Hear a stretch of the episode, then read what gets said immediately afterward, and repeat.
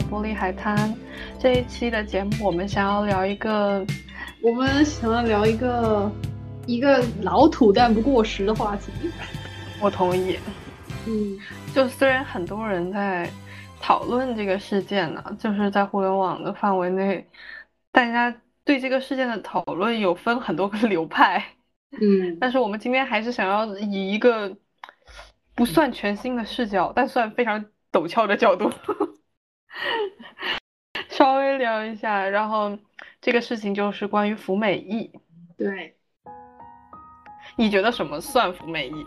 嗯，首先就是对自己的身体做出一些不必要的改造比如，for 的目的是为了取悦或者是怎么样，就是不是以自我为中心，或者是你的自我中心不是很明确。就比如说，我觉得非常标志的就是改造自己的下体。哦天，那个，哎，我上次看到这个消息是，这感觉像下体的这个瓜是有一个哪个有一个网红，有人哦他说他给自己的下体做热玛吉，啊，我看到了，我也是看到网红，然后我是看到他给做了一些部分的切除美型吗？叫什么的，反正我当时就觉得非常的难以置信，能够有人这样子。那，我我也我我我我也看过那个，但是我还是觉得热玛吉那个事情让我觉得非常 unbelievable。还有那个大牌灯照下体的那个，你看到吗？那个那个前段时间爆出来出轨的一个男男男艺人啊，李易峰，哦哦哦，我知道他的 弯弯，他叫什么弯对弯什么弯弯，对对就是他，对不对？他他他他他，然后就我就扒到有人说他那个做了下体热玛吉，我当时第一嗯反应是我操，那得多痛啊！真的是 amazing 啊，真的是，我只能这么形容啊。就是我们对服美役的定义，在一定程度上，它首先它得是主观上认为它会变美，其次它得是服役，就它服役这个过程是个被动的过程，就是是有外力驱使你去做这件事情。嗯，排除掉一些自己自身认为的，可能有些人他会觉得，呃，自己的哪个点很自卑，然后不够好看，因此去做了一些整形。我觉得这不算非常严格的可以称之为服美役。我觉得人可以因为自己的一些经历啊，或者是什么，可以自主的改造身体没有错，但是你的出发点得是理智、清醒、正常的。那个弯弯还是谁，就是这么做也有点搞笑，就是他他这么做，就是真的会提升他的行业竞争力吗？可能会吧。你觉得整形算服美役吗？比如隆胸，看什么情况，因为如果有一个人他是觉得自己的外貌严重到已经有心理疾病或者是什么样，或者是他在成长过程中因为这个外貌，然后遭受了一些不公的对待，有过也是类似于心理阴影这样子的话，出于一个心理治疗，然后从而去改造自己的身体，让它变得更自信，我觉得这不算。但是如果你本身就是正常，就比如说你有一个很正常的鼻子。然后你非嗯要把自己的鼻子变得非常非常的奇奇怪怪，或者是严重到甚至可能做出一些比较危险的手术的时候，就本身你正人是正常的，你做了一些会威胁到你的身体健康，哪怕是性命的一些手术，我觉得这就算是服美役。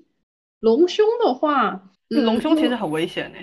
对，它一方面是很危险，另一方面是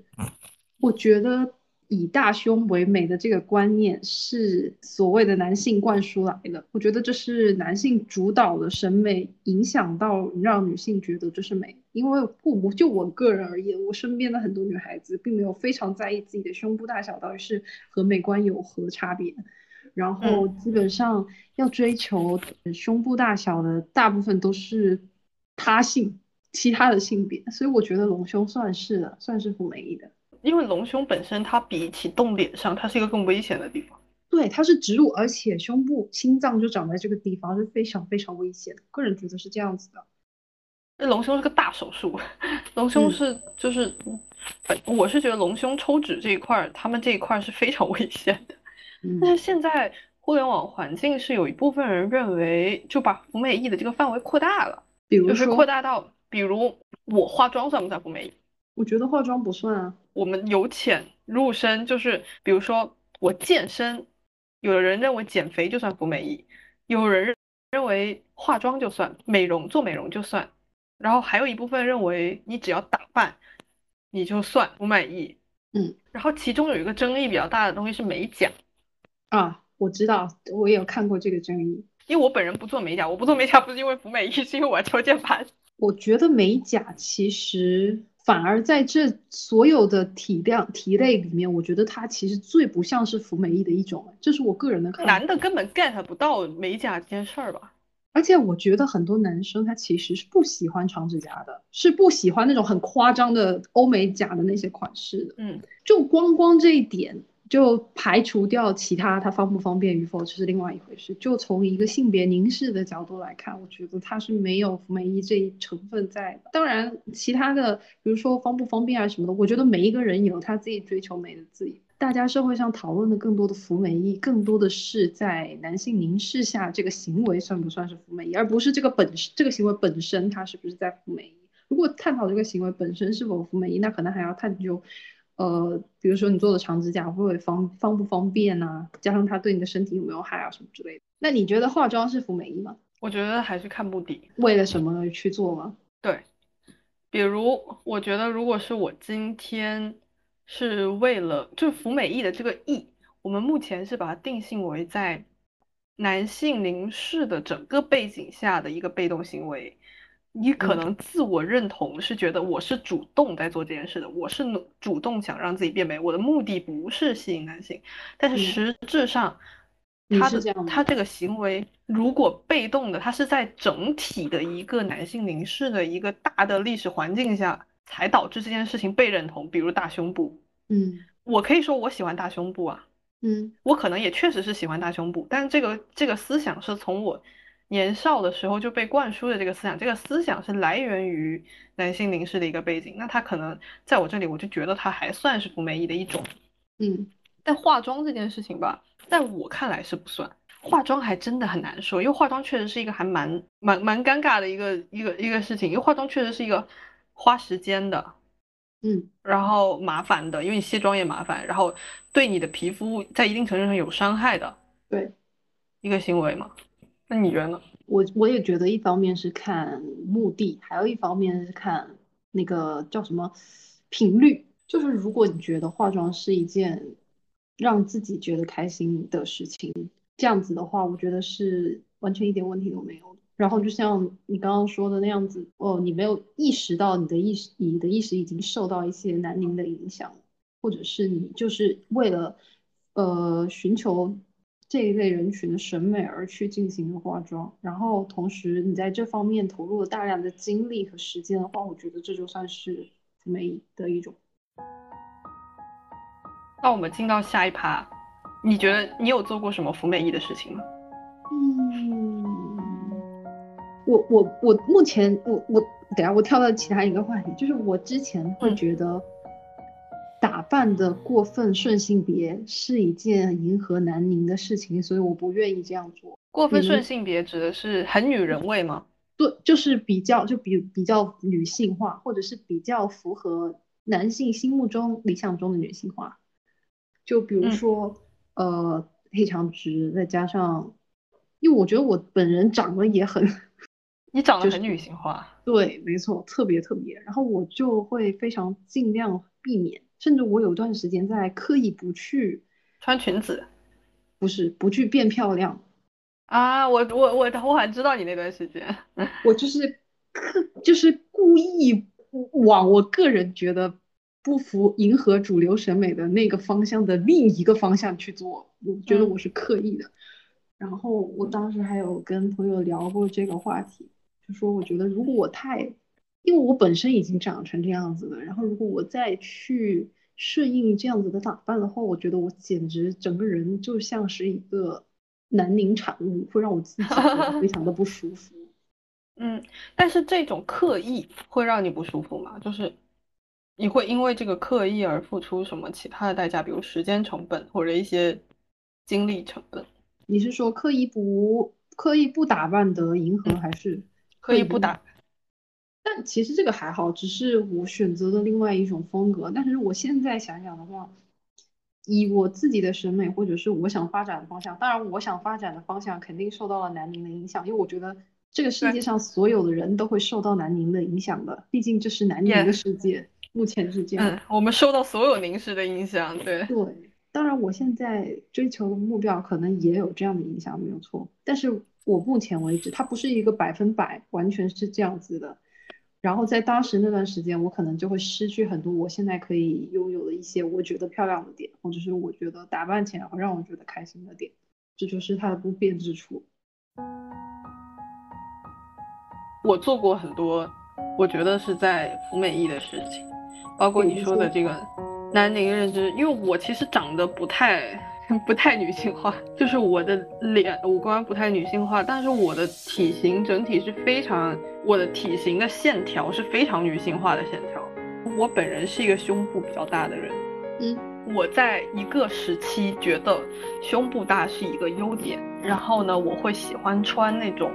比较紧身的衣服，然后将这个线条显得更明显，或者一些低胸的一些服装，让我。然后呢？但是我当时给自己洗的脑是更紧身的或者更暴露的衣服，能够让我看起来更不胖。因为可能稍微比较丰满的女生会知道，就是呃胸部比较大的女生穿宽松的衣服会显得很像孕妇，显得比较壮实嘛，壮硕。然后我有一段时间就会非常喜欢穿很紧的针织衫，很贴身的，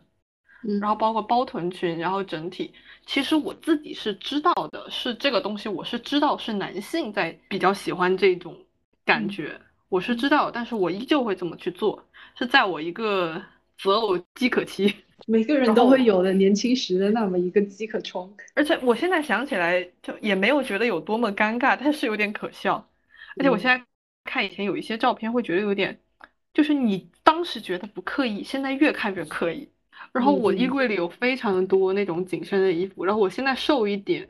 下来之后，我穿这些衣服就不会有当初那种效果，但是它依旧充满着那种感觉，就是你整个人的线条被一个很薄的、很紧的衣服勾勒出。重点是，可能是因为我，尤其是我不化妆的时候，我整个人我的脸啊，就是你从锁骨往上看，我整个人确实就有点像男的，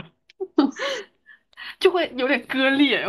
就很像一个男的做了一个假体，然后再穿女装，给人的感觉。因为网上有一些那种男的网红，然后性别认同为女生的这种人，然后他们做了假体或者做假的胸部的衣服，会呈现出来效果。我觉得我当时的就有点像这样，就有点像你上次说的那个网红。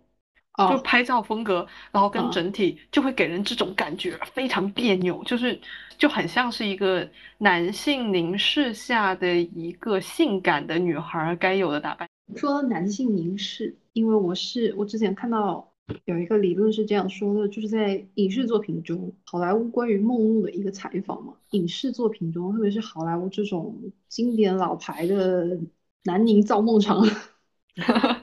就是男人们喜欢把女人。划成四类，但是我目前不太能准确的说出这四类，反正大概是老实人类、性感坏女人类、需要保护。性感坏女人是类似黑寡妇吗？那种黑寡妇不是性感坏人，呃，西西里的美丽传说，哦，那个形象，那个形象就是性感坏女人，然后她同时是让人心碎的那种形象，还有要有人保护的小女孩和。母亲形象，我不记得是不是这四种，有可能我看过一个更更那个一体两面的那个发言，是说只有两类妓女和奉献的妈妈。就有一句话是这么说的：男人从来就只会劝妓从良和劝良从娼，那个是不是？对对对对对对，逼良为娼，真的有点这样。就像我刚刚说的，吴大活在这个世界上，我觉得就光审美这一点，肯定已经受，就是我觉得是深受南宁。所侵害也不算侵害吧，这就是影响。我觉得男的男男性也在受这种所谓的男凝影响，所以很多男性之所以成长为今天这个样子，完全 完全就是因为这个世界活该。对啊，然后就让我想到，其实我觉得中国目前的这个网络环境虽然是一个也是一个男凝的社会。但是我觉得目前为止，我感受到的就是女性的声音在近几年的有变得越来越激进和越来越响亮。大家首先是越来越有意识到这一点，然后越来越多人愿意发声，呃，包括我们的观念也发生了一个很大的转变。这是和几年前就在我念大学之前是完全不一样的。然后纵观一下，看一下隔壁国家韩国，因为韩国是一个超级超级男权社会，我觉得，而且包括他的一些从他的，因为韩国非常发达，就是他的娱乐业、造型业，就包括从他的里面的一些呃形象的定位，我觉得都很能说明这个情况。然后我就很想聊一下之前非常现象级的两位人物，一个是宋智雅，一个是张元英。张元英我是真他不不太了解，他他到底是什么一个情况？我只知道那个山东英子，我也不是很了解韩圈，但是就我的了解，他是 Produce 一零一捧出来的吧，应该是这样子。然后他当时非常非常小，小朋友初中生的年纪吧，大概是这样嗯，因为当时那一届非常火的选手有日本 AKB 四八的宫胁世良，他是这么读吗？宫胁孝良，对，小樱花，嗯。当时他来了以后特别特别火，反正就是人气一直都是很高位的。然后快要到结束的时候，韩国人本土内部发起了那种投票，就是他们要捧要拯救最后一个韩国女团第一名，大概类似于这样，就是我们要捧出来一个第一名，一定要是韩国人。再加上张元英当时一个是年纪小，还有一个就是她的整个的条件也很不错，就是从。唱跳啊，各方面包括身形条件都很不错，然后大家把他捧出去，他当年就是第一名嘛。最后是这样一个故事。张元英是第一名吗？是吧？我去搜一下，我记得没错的。因为我印我印象中，我不知道我是不是弄混了，有一个谁是被捧出来了，然后各方面造型非常好，但是他的那个跳跳舞跳得非常烂的那个人，划水的，是第一名啊，是第一名。因为当时他们发起了这个，以后他们连夜间最后一场给他投到了第一，好像是这样子的啊，反正就是这样子一个故事。然后后来他就长大了，长大了以后，他后来他们这个限定团解散了以后，他作为 IZ ONE 第二次出道，然后就在他在这个限定团到这个 IZ ONE 之间，大家就发现张云好像变，就是感觉他。那首先是他的整体条件变得更优越，他本来就已经很瘦了，现在整个人简直到了一个精干的程度。我觉得他甚至他很高，三 D 建模，整个人长手长脚，然后又很瘦，然后他头骨条件也非常好，长得也挺漂亮。那段时间，就是微博上就有很多他特别牛啊，小朋友啊，业务能力又强啊，管理又很就很出色这样的稿，我觉得是。人家确实也这样买这样的稿，我也不反感。后来就更越来越多的人觉得他某一些 pose 还有一些表情变得有点油腻。那阵子的同时，另一位现象级人物宋智雅女士在国内因为一档综艺节目火起来，叫什么《单身即地狱》是吗？地狱，我忘了，反正什么地狱。对，然后他火起来那段时间是宋智雅先火的，我记得他当时拿的是一个人人都爱的大女主版本吧，是不是？是很自信的那种，对，有钱辣姐。就是很多人说她是女海王，她是那样一个形象，就当时一下子激起了很多人的那个反叛之心，就觉得说为什么不能这样呢？嗯，对，然后有很多人去学他这样子，但从这些不论，反正他们两个当时就是越来越像，就可以说是张元英越来越像宋智雅，相辅相成的 爆了。那你有没有看过张元英或者宋智雅的一些表现，或者是动图，或者是视频什么的？就是大家觉得他们油腻的点，你有 get 到吗？我 get 到宋智雅了，张元英我不知道，我只看过她那个做瑜伽的照片。她就是特别喜欢 wink 哦，然后她她的眼神有一股永远都合不上的迷离感，酒醉的蝴蝶那种感觉。是是是，但是那个谁宋智雅，我感觉她有一点像宋智雅，我一直觉得她在模仿 Jenny，大家都抄来抄去。鲶鱼脸，她本身长得也有一点接近吧。然后，但宋智雅，我是对她非常反感的。为什么？我就是觉得她很油。我一直都觉得。同样的行为，你放在任何一个国内的恋综，女嘉宾都会骂死。而且，我们为什么要用一个人的外形来定义他的行为呢？就好像，就怎么讲？比如说长成一个小白花，然后你去做宋智雅的行为，你就会被人骂。但是宋智雅好像就是因为她长得更呃性感。就她本身的外形条件给人感觉就更性感，然后她去做这个事情就感觉哦，性感的人去做性感的事就不合理。对对对，但其实人的外形为什么非要跟他的行为去匹配呢？就是我我不理解的事情。而且宋宋智雅，呃，很多人支持宋智雅是因为觉得她作为一个东亚女性，然后呢，成为了一个所谓女海王。然后了不起，做了男人犯了男人都会犯的错误，很牛逼。这件事情就是很多人觉得他是一个楷模的一个形象，但是在我眼里，我会觉得他的整个行为跟他的打扮其实非常媚男。我觉得是他们两个的这种媚男，不管是出自主观的，我觉得肯定有主观因素，因为他们知道这样能赚钱，他们也确实是靠外貌而活的。我其实并不是很反对女性利用。性别红利或者是外貌红利，就是我不反对大家吃这个红利。我觉得不论是天生还是后天得到的，反正你付出了你的努力，然后在这样的世界上，呃，争得一席之地或者是获得更高什么，我觉得这些都是没有问题的。但是放在他们那样的环境下，会显得这个行为非常的可悲，格外的可悲。我觉得，因为韩国是一个非常男权至上的世界，而且我觉得宋智雅。因为我在她没有火之前，我就有关注过她，而且我那段时间挺喜欢她的。她那段时间，呃，就是给粉丝是输出一些非常，我觉得是挺女权的一些观点，就比如说要以自己的思想为中心，不要太过受到你身边，比如说男朋友什么的影响啊，还有我自己思考什么之类的。我觉得这些观点是没有问题的。我那个时候还是挺喜欢他的。但是怎么说，就是感觉从他红了红起来了以后，一切就开始变味了。也有可能，你感觉他在拿这个当流量密码，然后用用过了是吗？对，而且也有可能从一个，毕竟他们现在都不能算是个人，我觉得他们背后都有很大的公司还有团队去运营，可能他们呈现出来的这个这些东西也并非他们本身所愿，但是是可能是。通通过考量，觉得这样更适合这个些现在的市场，或者是能为他们赚到更多的钱，所以呈现出来的效果是这样子的。我常常觉得韩国女团，尤其是传统的韩国女团，呃，整体的方向，他们还是，呃，包括国内的一些韩系女团，是在想打一个男性市场的。即使他们的，尤其是国内啊，国内的女团的买账的人主要还是女的。我觉得肯定是的。韩国人。整体他们的一个氛围，就是 我一直觉得韩国是所谓服美役最严重的一个地方。那确实是，而且他们是不分性别的服美役，和我们国家可能还不太一样。他们男的也这样，对，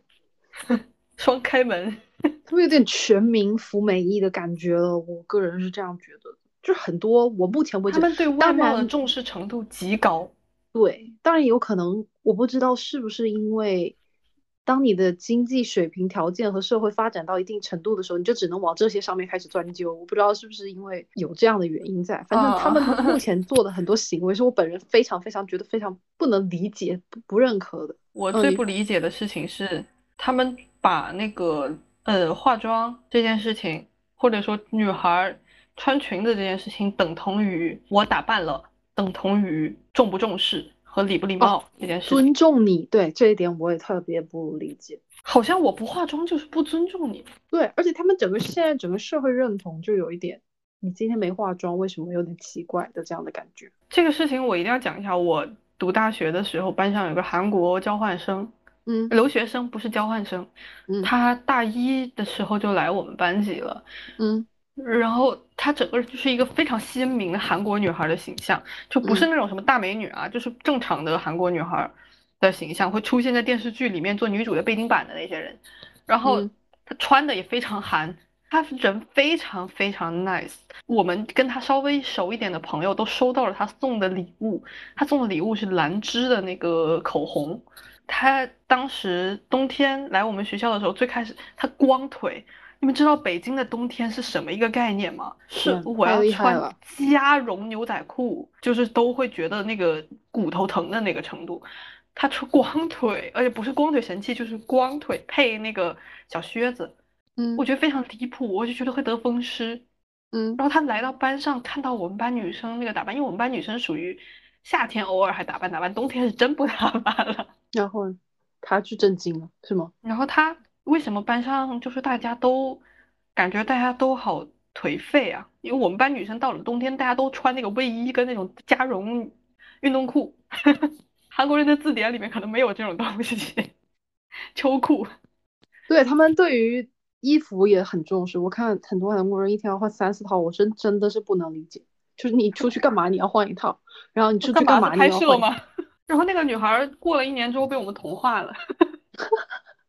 就是这足以说明就是那个社会环境的重要性，就是足以说明她那么穿并不是她真的喜欢，就完完全全是她就是想要打扮成那样，就是还是她还是觉得哦，我们女孩冬天应该打扮成这样，这样才是合适的。然后他发现大家都不合适的时候，他干脆就合群好了。让我想到之前上课的时候学到一个有点类似的概念，就是当你进入到一个社会圈层，或者你属于这个团体的一员的时候，你就会立刻条件反射的遭受到来自他人的压力，而逐渐变得趋同化。韩国人对于外貌的付出是难以想象的，就跟大家早先认为韩国的医美整形。整个产业、娱乐产业的这个发达的一个程度是息息相关的，包括韩国的化妆品，在同品质的同类型的产品里面，韩国化妆品其实相对廉价的，嗯，就他们使用化妆品的场景和场合和需求都非常的大，以至于它的市场市场需要各年龄、各圈层的一个化妆品市场的覆盖。因为韩剧，我觉得韩剧对大部分的中国的女孩来讲还是有一些影响的吧。嗯，我觉得是有的，这就是一种无意识的文化输出吧，不是无意识，是人家有意识，我们无意识的被无意识被动输出。对啊，他们就是整整体受到这种文化的影响，但是我本人就是一直不太能理解他们这么费劲儿干什么，大家为什么不一起摆烂呢？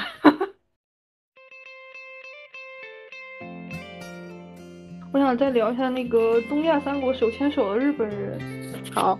我个人觉得韩国跟日本在东亚三国里面比中国人的服美役要严重。这件事情并不是因为韩国跟日本比中国的女权主义要退化，反而是因为他们的那个经济比较发展比较好，导致他们能够服美役。中国农村妇女他们不是不想嘛？他们是不能。日本人对可爱的追求到了一个我不能理解的一个程度。那么任何人，就是任何只要是与女性及女性所就产品相关的东西，都要沾上可爱。嗯，确实，而且我觉得这其实是一种幼化的表现。对我们之前看过一些报道啊，说日本女孩不能走进吉野家跟松屋啊，对，只有大叔才会去吃。而且我当时就是我在日本的时候，确实只有。没有看到，就大家会觉得那里不时尚，时尚的女孩就只能去西餐厅吃沙拉，去甜品店吃蛋糕。Oh my god，这些家很好吃哎，那东西不可爱，这东西是，呃，有点像是怎么说，一个阶级的体现，就是吃那些米饭、面条、拉面这种重碳水的东西是体力劳动者的体现。我们这些精致的人、可爱的人，不需要体力劳动的人，不应该吃这些重碳水的东西。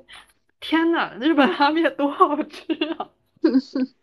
都是中国女人在吃。日本人的打扮是我觉得最符合，就是目前兴起的那个好嫁风的人。就明明日本是一个色情产业最发达的亚洲国家，可是我觉得有的时候色情和好嫁。我觉得这个房屋就满足了男人两个最 最大的梦，你贤妻良母，呃，然后背地里其实又什么？这就是刚才我们提到的一个，就是老实人形象，再加上性感坏女人形象，但是是听话的，是受掌控的，是只属于你的那种。我前段时间看到有一个人发了一个照片。在日本的那个一个女生非常聚集的一个地方，拍张照片，大家都穿的一模一样，就那个 Nido 的那个鱼尾包臀裙啊，然后长筒靴，露出一点点一点点那个什么膝盖以上到大腿间的那个肉。他们真的很爱穿那种裙子。日本是一个时尚产业非常发达的地方，但日本本地人有大量的人在走这么一个，在我们看来可能相对而言比较。土的一个穿搭，这也是日本的一个整体的一个女性的一个社会形象的一个体现。她们真的很贤惠，她们整个形象就很贤惠。提及了韩国跟日本，就是中国女性，尤其是后青春期，就是我们这个年龄的中国女性，有一种很奇怪的现象，也不能说很奇怪，很常见的现象，就是美耻感，以美为耻。你是说国内吗？对，就是经历了青春期受到不能爱美这个概念的长时间的一个打压和一个灌输之后，在你脱离了这个必须学习的环境之后，仍然对爱美这件事情感到羞愧，就非常常见的，就在我，尤其是我大学里碰到了一些在高中时期非常非常努力的女孩，然后她们上上了大学的。大一、大二会有很明显的这这个倾向，他们会嘲笑身边打扮的女孩。我我其实不太清楚这件事情的起因是什么，而且他们中途会转变的，就到了他们大三、大四的时候，发现发现，然后自己也会开始打扮，就是这个过渡期，一般就是在大一、大二，就你刚考上大学，可能读高中的时候，大家被那种爱美的天性被压抑之后，转为一种对美感到羞耻，对。表现美感到羞耻，有点像是精神病领域的那个病耻感，就是有一些有一些病人会对自己得到这个病感到羞耻。嗯，他羞耻的不是这个病本身，而是这个病发作的时候会有的一些表现，比如说癫痫，他会发疯。嗯，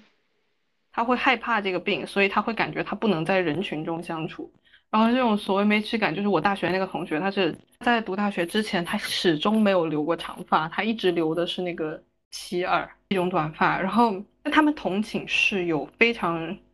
时尚的，就是来自一些沿海发达地区，然后家境富裕的女孩，她们就是喜欢做一些在拥有没耻感的女生眼中比较怎么说呢，表面的虚浮的。虚荣的一些行为，比如买包，比如烫头，他始终认为自己不应该做这些事情。他始终认为这些行为都代表着一种想要变美，想要变美等于想要变坏。我觉得这是因为我们的教育体系，或者是大部分的老师。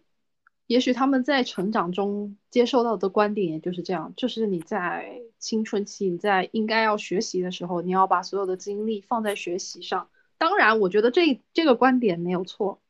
但是很多人、很多老师他对待青春期学生这种追求美，或者是一个未成年人意识尚未呃形成自主意识没有很明确的时候。受到社会影响，或者是自发的一些而产生的这种对美的追求，它的引导方向是错误的。是大部分时候我们看到的，比如说初高中时期爱打扮的那群女孩，经常就是被班主任老师训诫的。不就是我们这群人吗？对啊，老师可能会把他拉出来，嗯。批评或者是怎么样，而如果这个女孩又恰巧是成绩不是非常理想的那一位的话，那她一定会成为重点的反面例子。而我个人的经验就是，学校里当然也会有长得漂亮又学习成绩好的女孩，而如果是这样的女孩的话，她的部分的打扮是会被得到允许的。如果是相同的，而是成绩没有那么呃没有那么优秀的女孩，她的打扮哪怕是一丝丝都会被针对，我觉得是这样子的。然后我觉得这个事情它就是很奇怪一件事情，是很多人对于青春期打扮的女孩的本质上的打压，它不是打压你爱美，它本质上还是一种荡妇羞辱。他觉得你爱美是爱美给谁看？对，而且我觉得很多人。不把未成年人当成一个独立的个体，可能觉得你的。其实我觉得成年这种每个国家法律都不一样，有的国家是，比如说日本、韩国都是二十岁，我们国家是十八岁这样子。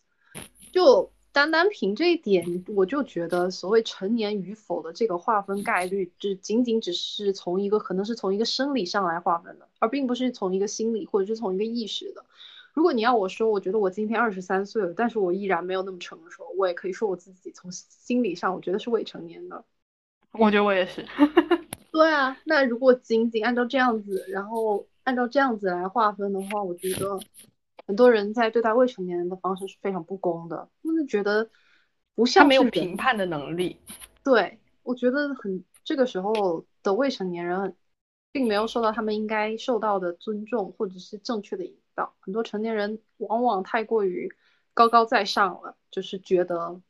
我不要你觉得，我要我觉得。觉得你什么都不懂，你要听我的，因为什么？因为大人的才是对的。对，对，而这句话，我觉得就会让未成年人产生更强烈的羞耻感。而且说到你刚刚说到，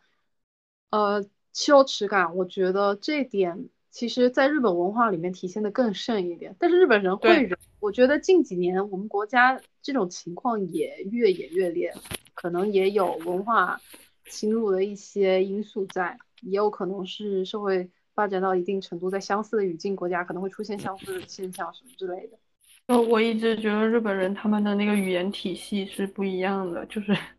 之前有很多人说法语有分那个阴性和阳性，然后韩语有分敬语和非敬语，然后我一直认为日本人的语系在日本女人的语系里面分为可爱和不可爱，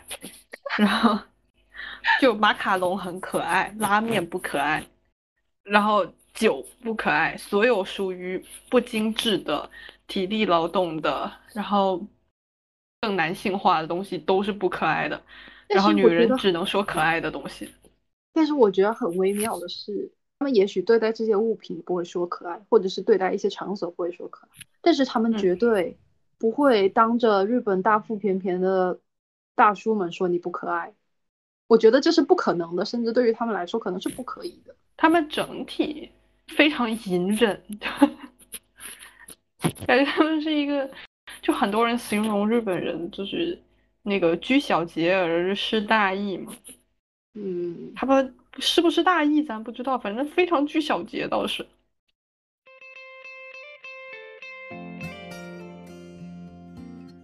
然后就是经常大家在讨论这个。因为现在互联网整体在进行一个从女性角主义的角度来讲，它是一个反服美意的环境嘛。嗯，那反服美意这件事情到底是就是它的益处和它的劣处这件事情？因为，嗯，我个人认为就是整个大陆，别说大陆了，整个中国的互联网环境仍然是处于就是思想上的半殖民地半封建社会。嗯。两种看法，他就是有的人认为，女人何苦为难女人？就是你反服美意是在对一些女性的圈地的一个缩减，嗯，就是你把女人的可能性的范围画得更窄了。为什么不让女人服美役呢？好像就是这个事情，好像是在给女人施加了另一层要求。很多人在说，女人的要求，女人给女人的要求已经很多了。我觉得目前互联网的使用者里面。我个人的感觉是，女性的受教育程度会比男性普遍的要高一点。就像很多时候，虽然啊，微博的用户数 据是十几岁到二十多岁的年轻人为主啊，然后学历普遍是大专吧，好像是这样子的吧。但是大专其实已经很高了，但是学历统计，嗯，往往有的时候在这种特别是社会议题、性别议题上，你会发现。很多女性高知博主，或者是很多有思想的女孩子，她们兑现的很有可能是初中生，很有可能是高中男孩、初中男孩这种，就是思想非常不成熟，再加上受到环境所影响的这样子的一个造体。所以从这个角度来看，我觉得，因为现在批判服美役，我觉得大部分肯定是女性，百分之百不用想了，大部分主流群体肯定是女性在批判。批判这一点主要是想要让唤起更多女性的意识，我觉得是想要解救或者是改变大家受到荼毒的思想，并不是针对男性或者是什么样。然后跳出来反对的人呢，可能有部分不清楚的女孩子，那我觉得大部分还是男性在反对。为什么呢？因为一当女人不开始服美役。呃，最大的受益者也就是男性就会被失去，因为不管是从 制造产品，从呃赚钱唯论，从一个商品市场的角度来看，还是从他们觉得的赏心悦目的角度来看，他们肯定都是最大的受益人，在女人服美役这件事情上，就有点像让我觉得像以前皇帝，就是他当然会希望自己的妃子打扮的很好看，有一点这样子的心态。而很多很多概念里面，跳脚的一些女孩会认为，因为有一些人确实是有些过于极端了，比如我们之前讨论的问题，化妆算不算？有人把别人一棒子打打死，你只要想让自己看起来好看，你就算。嗯，还有一些人认为，我们就应该向男性看齐，我们就应该邋遢，这样只有这样才不算服美役，把一个事情然后逼到一个很极度的一个程度。但是实际上，人的思想是随东西是有历史局限性的，就是没有办法一蹴而就，马上改变的。我们不可能马上就进化到一个把这个东西泾渭分明的一个程度。然后，在有些观点里面，就是他们就会非常一刀切的认为，你只要想让自己美，你就是服美役，并且这个让自己美是付出了一定时间的。比如早上花了十分钟画眉毛，嗯，然后这个事情你就是在服美役，然后我们将服美役这一类人一刀切，然后这个时候就会影响到有一些人会感觉到被冒犯，甚至这里面包括一些受教育程度并不低的女生，然后会感觉到我本人作为一个有教育程度的，然后支持或者了解女性思想的一个人，我竟然被定性为服美役，这件事情会让我感到跳脚，因为我个人有的时候看到的东西我也感觉到跳脚，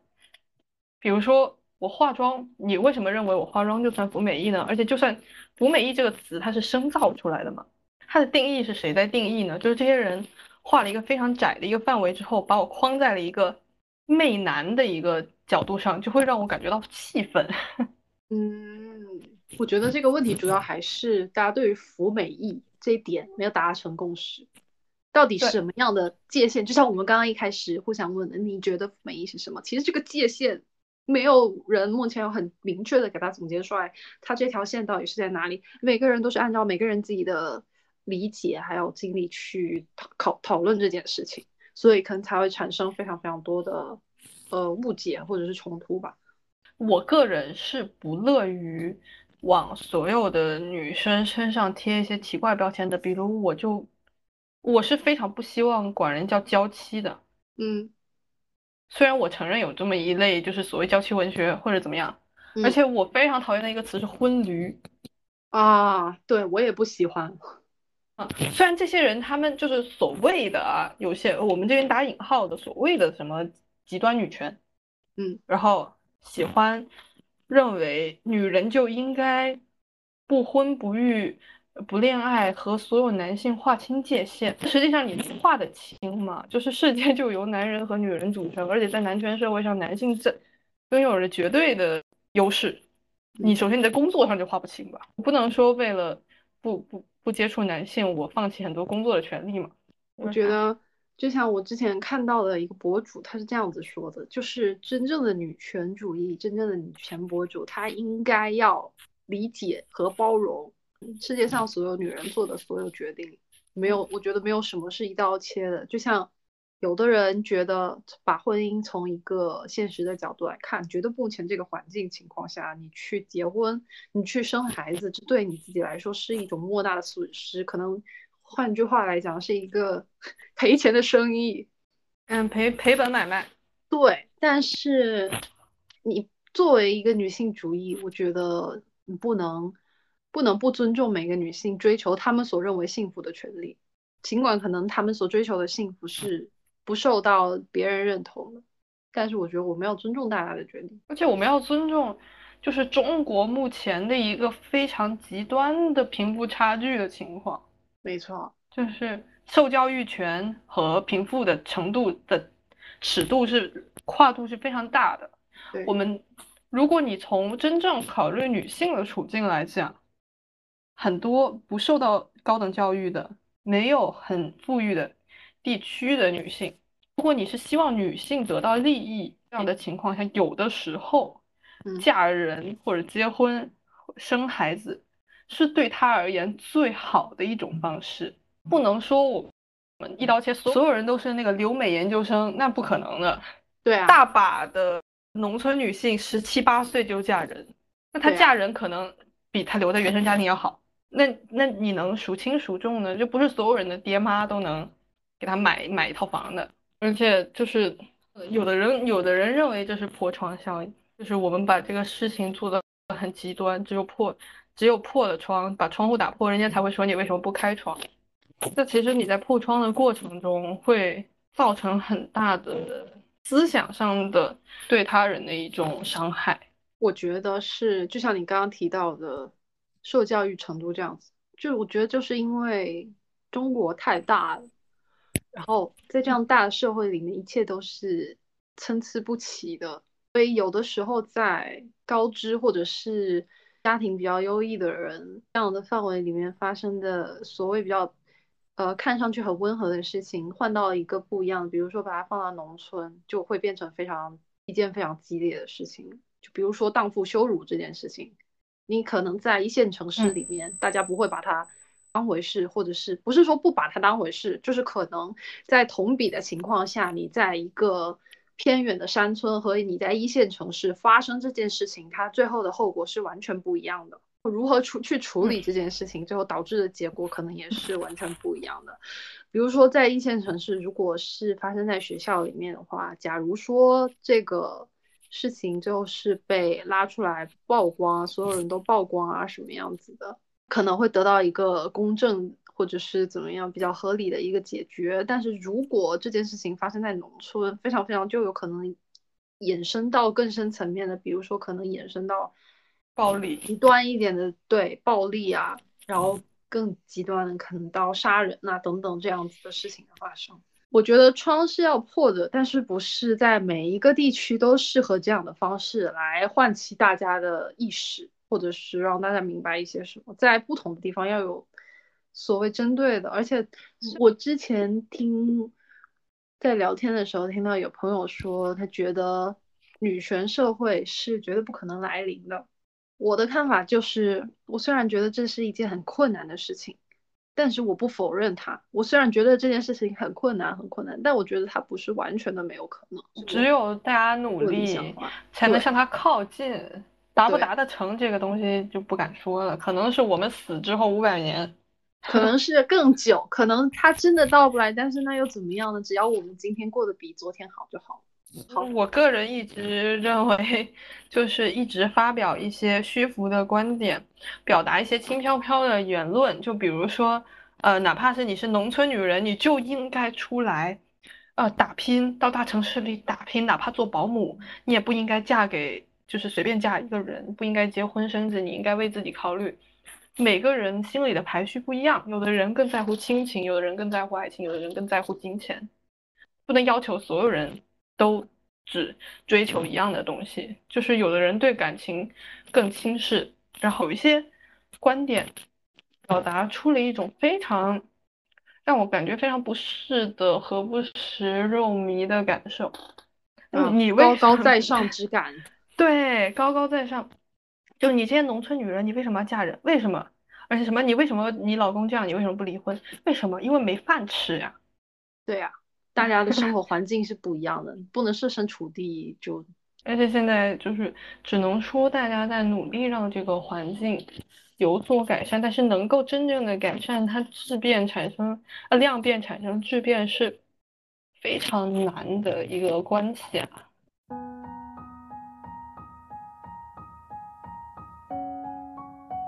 我的提纲的第四点讲的是就是关于服美意和消费主义的问题。OK。我突然间想到这件事情，是我前几天我们公司拉了一个群，不是前几天就昨天，我们公司的行政部拉了一个群，是全公司的女性，然后四百多个人，我第一次知道我们公司的男女比例如此之均衡，因为我们公司总共一千个人，居然有四百八十个女的，然后这个群是用来干嘛的呢？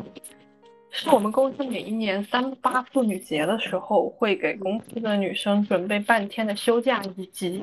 一份礼物。嗯，然后每年呢，他们在征集大家想要什么礼物。这礼物一征集就炸开了锅，分为几个派系。一个派系是我本人，我希望。发钱，呃，OK，真实的实用主义啊购物卡，然后有一部分，因为去年发的是礼盒，是香水、口红这种礼盒，嗯今年就有人跳出来说反对发香水跟口红，因为口红色号色号真的是因人而异，香水也是这个东西很就是个人对嘛。对。然后我也是站这一派的，就是我不喜欢这一类。有一派是养生派的，希望发一些什么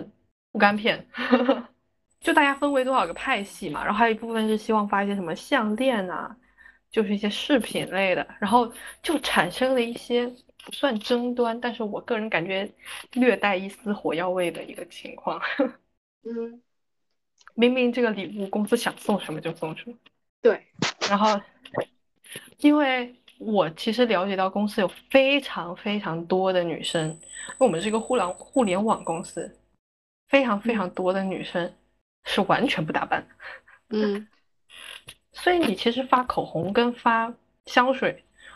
呃，我我自己想了一下，因为我觉得我一直觉得妇女节不该发口红跟香水，因为除了说个人肤质啊喜好的差异以外，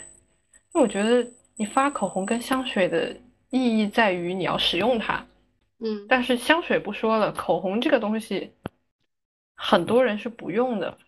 而且你这相当于是鼓励大家为了就是妇女节，在这么样一个节日，它本身是劳动妇女节嘛，嗯，然后鼓励大家以一个打扮美的形象，对，鼓励大家打扮这件事情，很诡异。我个人觉得不合适，而且因为行政，行政我因为我提出了洗衣凝珠这一说法，啊，我被行政骂回去，说为什么？我们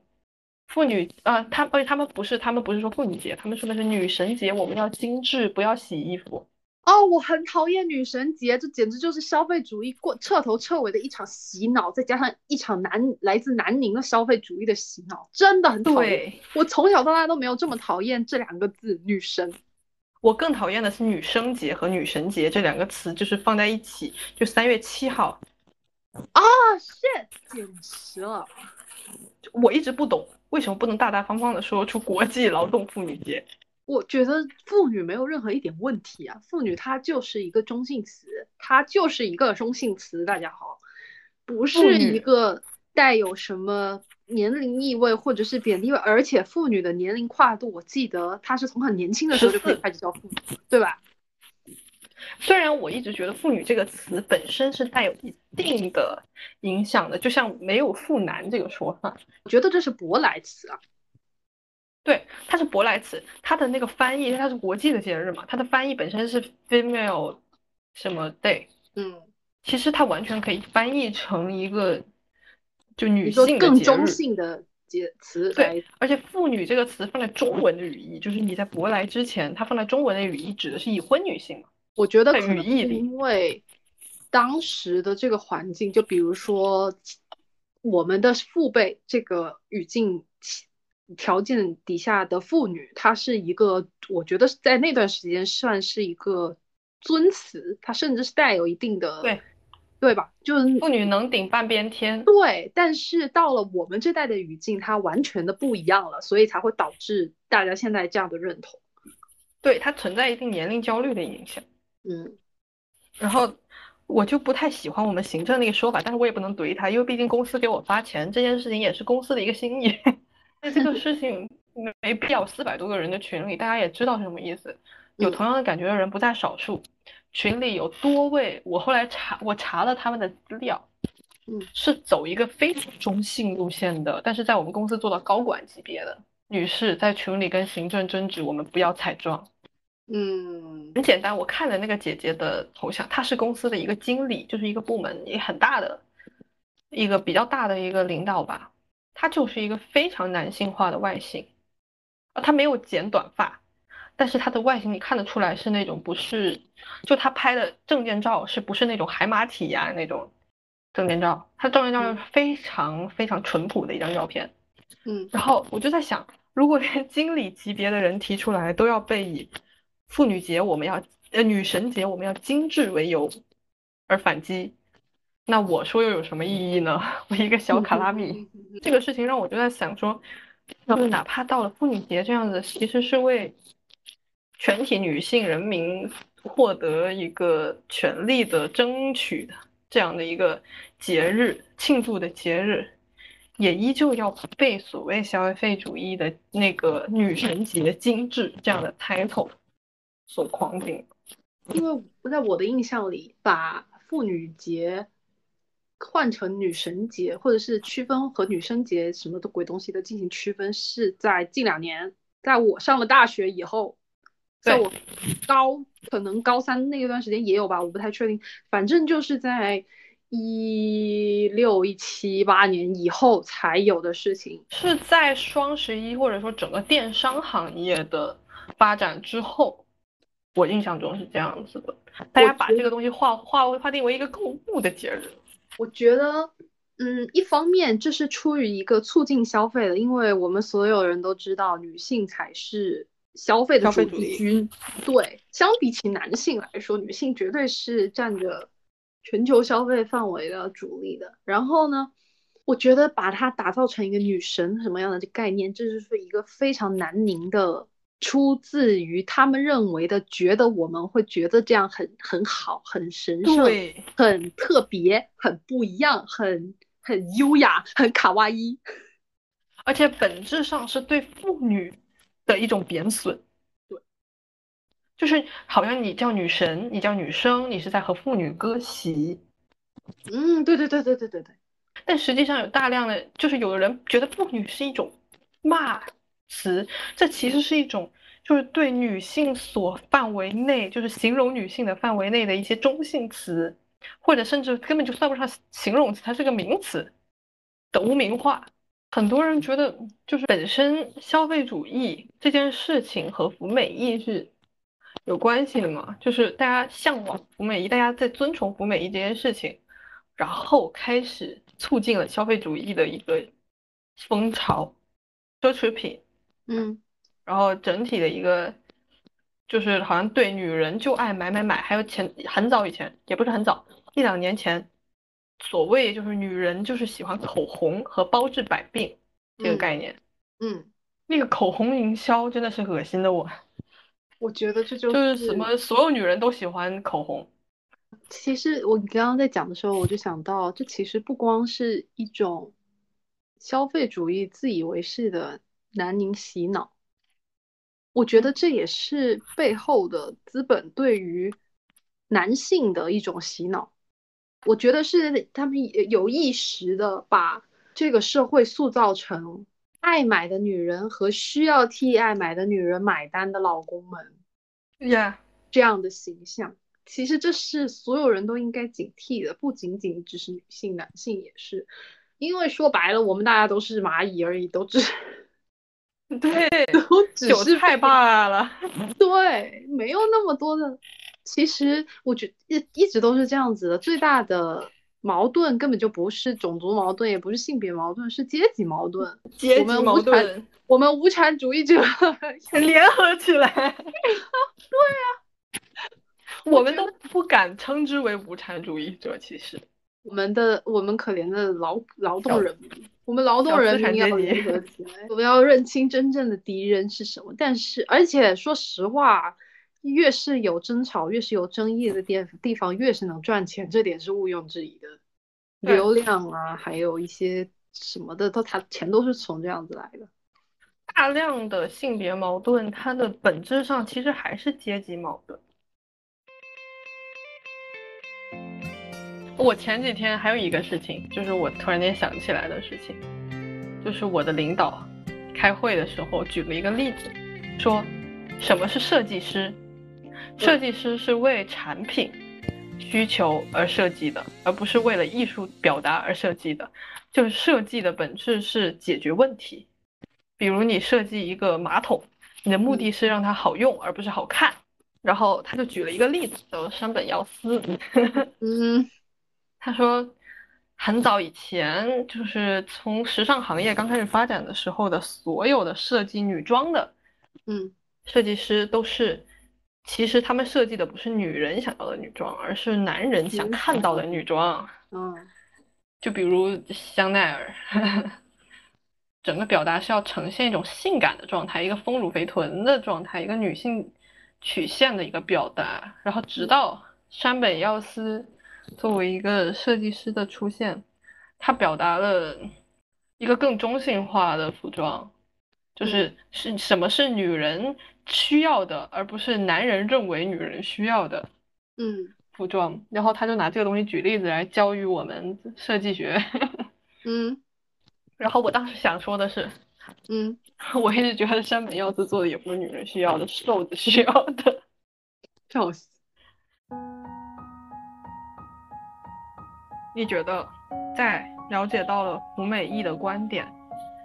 之后，你的消费习惯或者你的消费理念有什么变化？觉得很显著的一个现象就是，当我要在做一些，比如说对外表上的改变，或者是买一些东西的时候，我会问我自己：我是在服美意吗？啊，我会有什么东西是你戒掉了的吗？接睫毛。接睫毛这件事情，内涵我。我是这样觉得的，因为在我的观点里面，我仍然有我之前的延续了我之前的那种观点，就是我觉得是变漂亮这件事情是我在迎合这个世界审美的一个表现，而这个世界的审美是由男性所主导的，所以换一个角度来讲，是我在迎合男性审美。再加上我觉得接睫毛这件事情对我来说，它有的时候并不是那么的舒服，它肯定是有不舒服的点在的。它就比如说不舒服你的眼屎卡在睫毛上，而你没有办法去揉的时候。再比如说，你一接完那个胶水的刺痛感，就如果做指甲的话，我是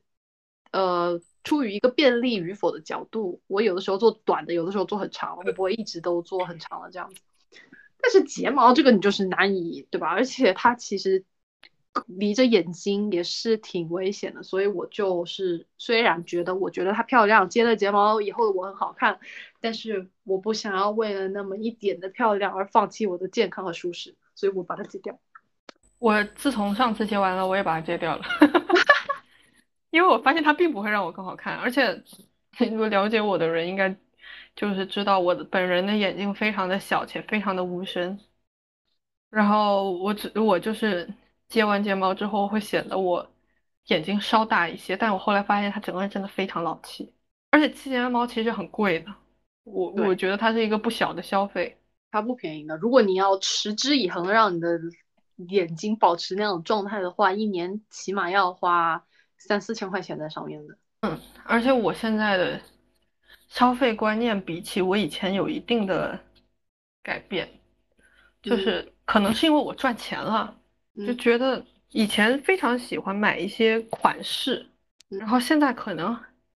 反而更在乎一些，就是我以前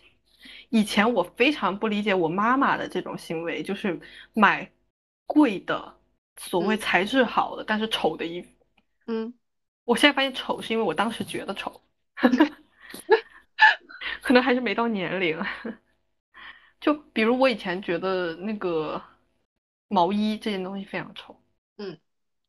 对我现在发现真的是他妈太冷了。真香是吧？对，然后我现在愿意花一笔，就是比如我以前会买五件漂亮的衣服，我现在愿意花五件衣服的钱去买一件同品类的，比如我要买吊带儿，嗯。我以前会花十五块钱嗯。买四件六，然后我现在啊六十块钱也不贵，我可能宁愿花一百块钱买一件好看的，然后质量好的经穿的，可能也是因为我的身那个身高也不会再长了。对，以前有一段时间非常追求款式，嗯就是这件衣服好看，然后我也不太在乎那些质量，或者我可能就穿一季就扔了这样子。然后还有一个事情是，我逐渐发现，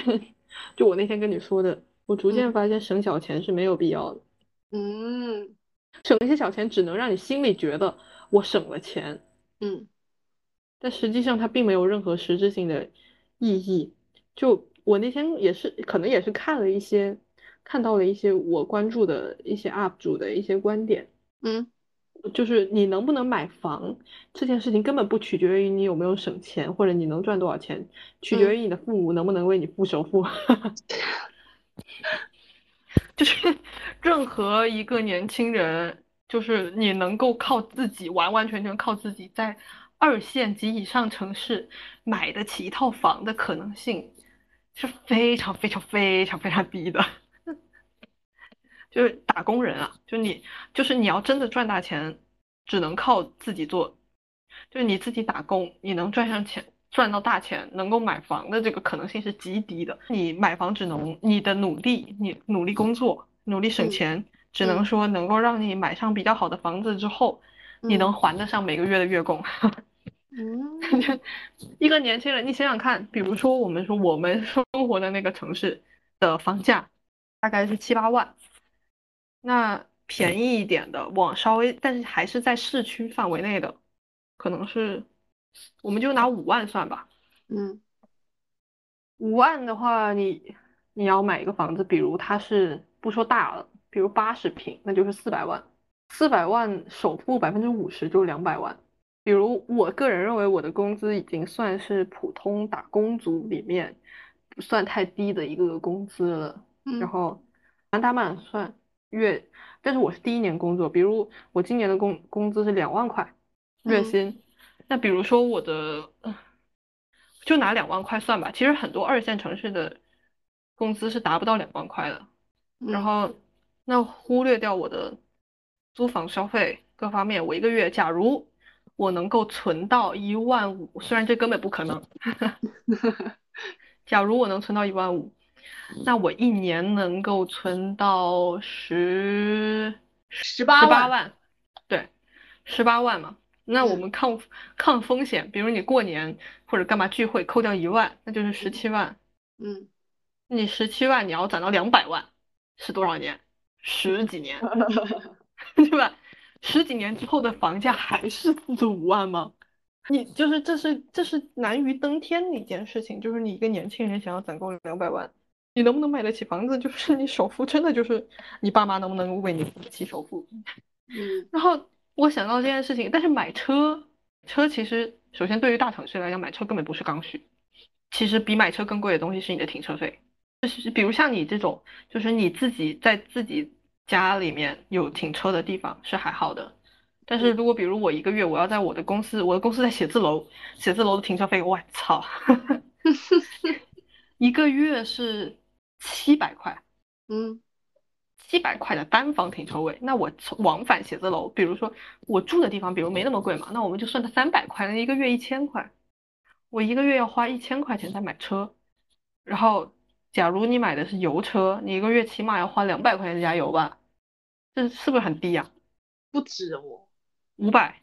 嗯，可能要吧，而且是室内通勤 only，还不是说出去玩什么的，我感觉。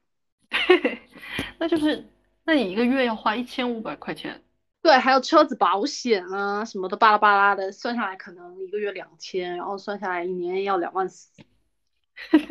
真的很夸张。对，就是你买车这件事情，就是不是不可能的，而是如果在你的通勤各方面，比如像我这种在外地租房的人，我完全可以把买车的消费转换为我多加点钱在公司附近租房。就是完全没必要，而且我讲实话，我我公司就是我在公司附近租房之后，我如果要开车车的话，我启动车子的时间我走都走到了，骑自行车都骑到了，嗯，然后我就逐渐我的那个消费观就开始觉得没有必要抠抠搜搜省一些小钱，嗯，比如说，嗯，就虽然我刚刚买完拼多多十五块钱的秋衣。我觉得没有必要为一些小钱，比如说，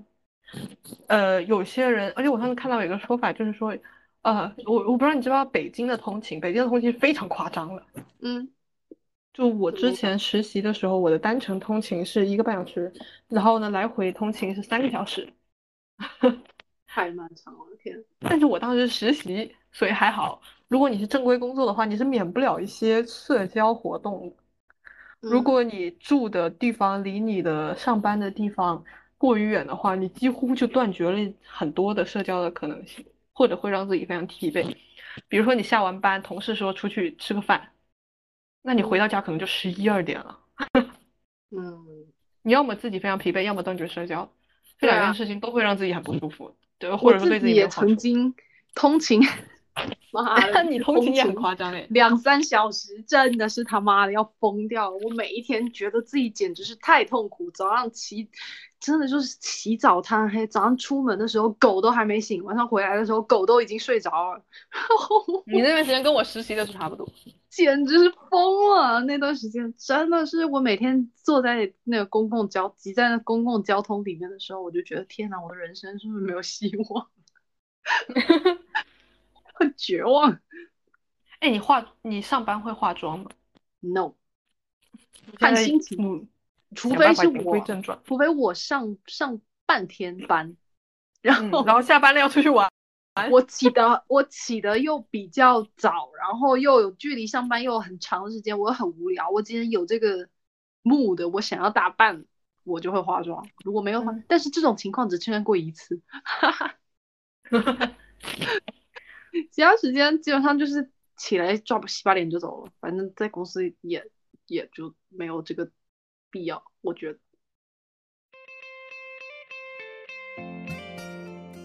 哎，你有感受到性别红利或者说外貌红利吗？在工作目前没有，但是我没有很深刻的感受到。我在交友软件上可能有的时候可以感受到，但是在生活中极少。我觉得我很少很少有那种感感很强烈的感受。我感受到了，在这半年，性别红利吗？就我不知道算性别红利还是算外形红利。嗯，因为我本人的外形可以算是吃不到红利，就是，但是，呃呃，怎么说呢？我说的外形红利不是因为我漂亮感受到红利，而是因为嗯别的东西。什么？就是我我第一次觉得，因为我在广东工作嘛，嗯我来到广东之后，最大的感觉就是我真的太大个了。我觉得你来之后，你甚至都没有我这种感觉，因为你比我瘦。就是，但是你可能也会有这么感觉。我 他大家都们真的很小只是吗？对你很难碰到大只的人，而且你要是碰在公司里碰到大只的人，你一查他的资料，你会发现他是北方人人。我感受到的红利其实算是，但是我是我个人的角度，我是鼓励身边所有的女孩去应用这种红利的，在不涉不耽搁到其他人的利益的情况下。嗯就是因为我觉得你为自己争取是没有任何问题的。然后我能感到的红利就是我的体型、我的外形，包括我的性别，我不知道是哪一方面在起的作用。嗯。呃，可能也有性格的关系，因为我比我团队的另外两位男男同事表达要更 aggressive，嗯。然后我整个人的外形，包括我上班的打扮，我的努力，也不是努力，是我在一段时间之后得出来的一个所谓经验而谈，不太好惹，嗯以至于我去提需求，我去对接，很难被人拒绝。啊，我常常是以一个进攻者的外形和一个居高临下的姿态，去亲切的提出需求。嗯 然后我发现这一招非常的好使，而且我的同事他们经常会表达出一种醋意，对此非常的不满。上次因为我的工作是需要和一些程序员对接的，是一个中台的一个身份嘛，然后有程序员过来跟我对接，然后跟我讲完，然后我跟他请教完问题，然后结束了之后，我问他嗯说那个什么什么功能现在是可以实现的吗？他说不嗯可以。嗯我说，那这个东西是需要实现的吗？因为我本身还是有一点点想要藏拙嘛，毕竟我是个新人，我怕说出什么不合适的话。嗯他说，如果你想要的话，我们是可以通过程序这边做一些帮助，然后是可以实现的。然后他对我说，他说，哦，如果你需要的话，我们明天给你。哦哇哦，然后他走了之后，我两个同事露出了震惊的表情，然后对我说：“天呐，我们……”他说上次我们俩去提出这个需求，他说以后给你。过了半个月，我说那我是有什么？我是跟你们有什么不一样吗？嗯他说他们俩说不知道，哎，就是感觉你好像比较凶。但是好像又没那么凶。就是我发现了一个一个小妙招，就是你作为一个新人，就是作为一个年轻的女孩，你不要羞于去表达你的无知，可以多问，可以适当的，哪怕你觉得没必要，可以适当的露出一些我真的不懂 这样的表达，就是哎，这个东西是可以实现的吗？嗯，然后同时，然后他如果问你需不需要实验，告诉他需要。我我就是要。我这两个同事，我能感觉到他们有一些不适。对于他们的，对这样子的吗？我觉得他们有一他们的言语中有透露出来，觉得我在运用性别红利啊。包括我跟我们领导讲话，他们觉得我跟，因为我跟我领导讲话经常是。因为我的我前面有讲过，我的领导是一个接近四十岁的一个丁克的一个中年男士。嗯，我常常以一个小女孩的姿态在跟我领导讲话，没没有什么原因，因为我在他面前只能是小女孩。嗯，对吧？他在行业做了快二十年，那我作为一个刚刚工作一年的人，然后，然后我我如果不以这个姿态的话，会显得我非常的拙劣。后再加上我那两位男同事，我不知道他们哪来的点啊，他们就经常，就是他们完全不懂得争取自己想要的东西。我一直，然后甚至我可能我个人的观点，我会认为他们是作为一个呃相貌、读书各方面都还不错的男性，他们想要的很多东西都会送到他们手边啊，他们从来没有想过为自己争取，因为这些东西他们天生就有，比如信任感。我本人就是 很不具备信任感，因为我觉得一个小女孩在职场中是很难被人信任的，就是你要你要体现出你足够的能力和足够的强大，你才能够让人信任你。然后他们就完全不需要体现出这种东西，但是有就有人信任他。但是当我在展现出来我的一个进攻性的时候，然后我获得了比他们更多的东西之后。他们就表现出来他们的嫉妒，嗯，就很像我之前在网上看到的那种，当当你的男同事觉得你得到的比他们多，且这种得到跟你本人的能力不相符，或者是他们觉得你没有这么高的能力的时候，他们就会觉得是你是去卖屁股的。但是如果男人可以卖屁股，他们绝对会第一时间的去卖屁股。对 对对。真的，我真的觉得很可笑的一件事情就是，我觉得，我觉得我我们的能力可能是差不多的，但是他们有一点觉得不好意思争取，就是放不下这个脸，嗯，去争取，就是表面上云淡风轻，不争不抢，甚至还以一些比较婉转的语气表达了对我争取这个行为的不耻，但是，对于我争取之后获得的成果又虎视眈眈，嗯。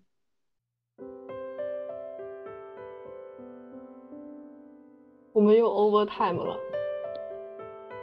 你还讲结束还是玩一下？呀，因为我话太多。那今天这个关于福美意的话题，我们就聊到这里。如果你觉得我们的视角和你的相似，又或者不相同的话，你可以在评论区打出来告诉我们，我们也很想知道你的观点是什么。嗯。然后，如果我们的表达过于进击，或者过于保守，或者过于怎么样？那随便吧，反正咱也不在乎。走一个强硬风，你可以提出来，但是我们不一定会听哦。我们肯定不会听哦。我们就聊到这儿，拜拜，让我们有缘再会，有缘再会。希望下一次我跟梅子就会坐在一起录了。啊。